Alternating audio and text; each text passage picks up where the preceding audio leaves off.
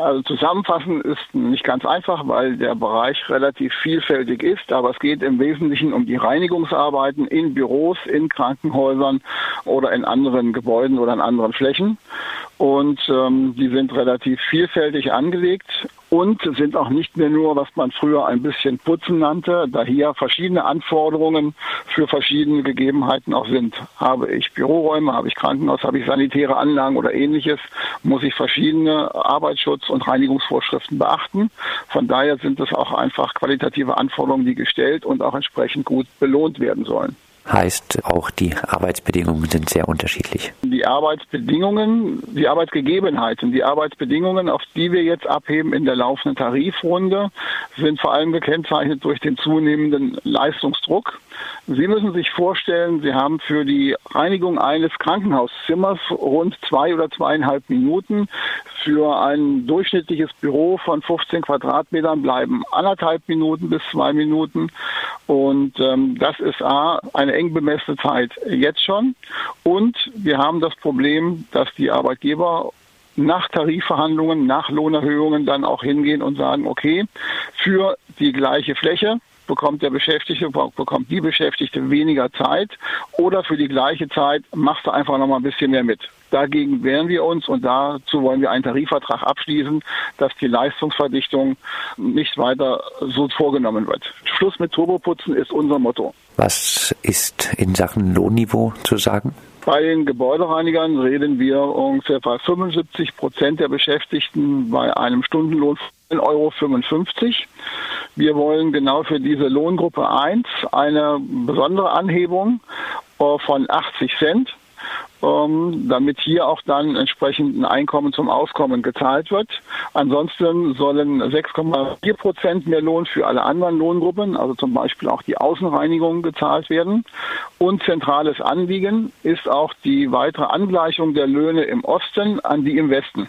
In solchen prekären Jobs ist es ja oftmals nicht gerade weit her mit der gewerkschaftlichen Organisierung. Wie ist das bei den Gebäudereinigerinnen? Das ist äh, noch unterschiedlicher als die Arbeitsbedingungen, weil die einzelnen Firmen sehr unterschiedlich strukturiert sind. Wir haben in einigen Firmen Betriebsräte.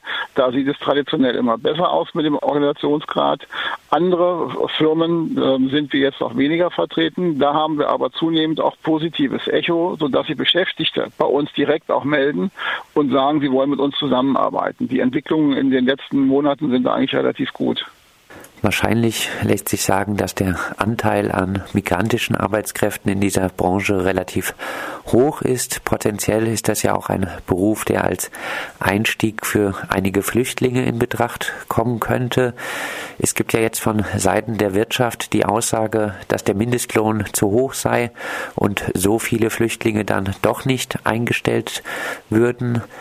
Absenken des Mindestlohns, um Flüchtlinge die Arbeit als Gebäudereiniger, Gebäudereinigerinnen zu ermöglichen, eine gute Idee? Gut, dass die Löhne zu hoch sind, um Menschen zu beschäftigen, egal ob es Flüchtlinge oder heimische Beschäftigte sind. Das ist genauso, als wenn die Erde eine Scheibe wäre. Das ist Unsinn. Bei einem Lohn von 9,55 Euro, bei einem gesetzlichen Mindestlohn von 8,50 Euro, wo wollen Sie denn da noch drunter gehen? Es geht ja auch darum, dass die Menschen ihr Einkommen zum Leben haben.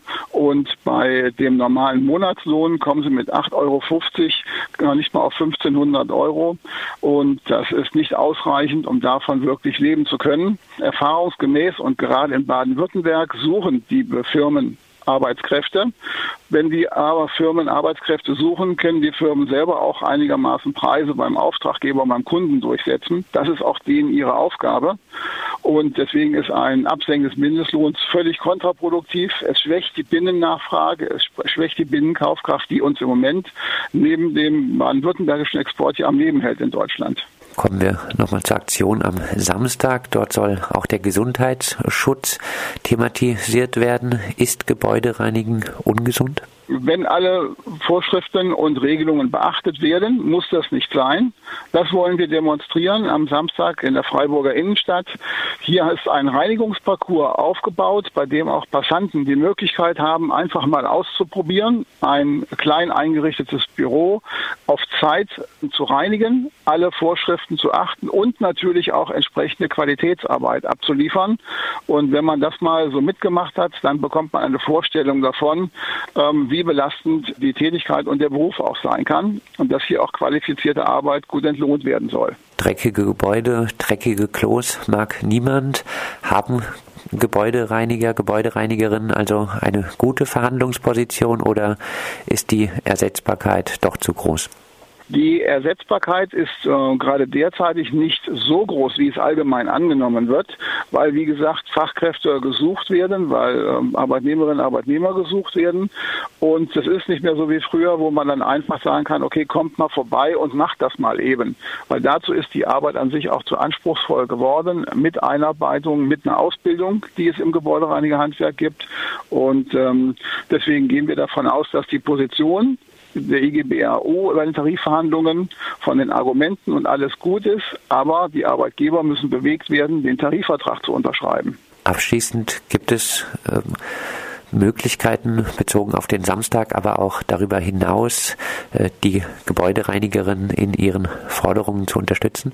Auf jeden Fall. Also zum einen können alle Beteiligten am Samstag um 13 Uhr oder circa 13 Uhr in der Freiburger Innenstadt beim Rathaus reinschauen und sich das Ganze angucken. Das ist schon eine Unterstützung. Zum zweiten ist die Diskussion in den Objekten und in den Betrieben wichtig, wo jeder Beschäftigte, jede Kollegin, Kollege den Nachbarn, die Nachbarin am Arbeitsplatz ansprechen soll und auf die Tarifsituation aufmerksam machen soll. Das ist sehr kleinteilig und geht am besten mit Mund-zu-Mund-Propaganda. Wichtig ist uns das Verständnis auch in der Öffentlichkeit, bei öffentlichen oder auch privaten Auftraggebern, wenn es denn im Oktober nicht zu einem Ergebnis kommt und dann schärfere Kampfmaßnahmen erforderlich sind. Das sagt Andreas Hanack, Regionalleiter der IG Bau Südbaden. Mit ihm sprachen wir anlässlich des Aktionstags Sauberkeit braucht ihre Zeit, den die IG Bau zusammen mit Gebäudereiniger innen am Samstag ab 13 Uhr vor dem Freiburger Rathaus veranstalten wird.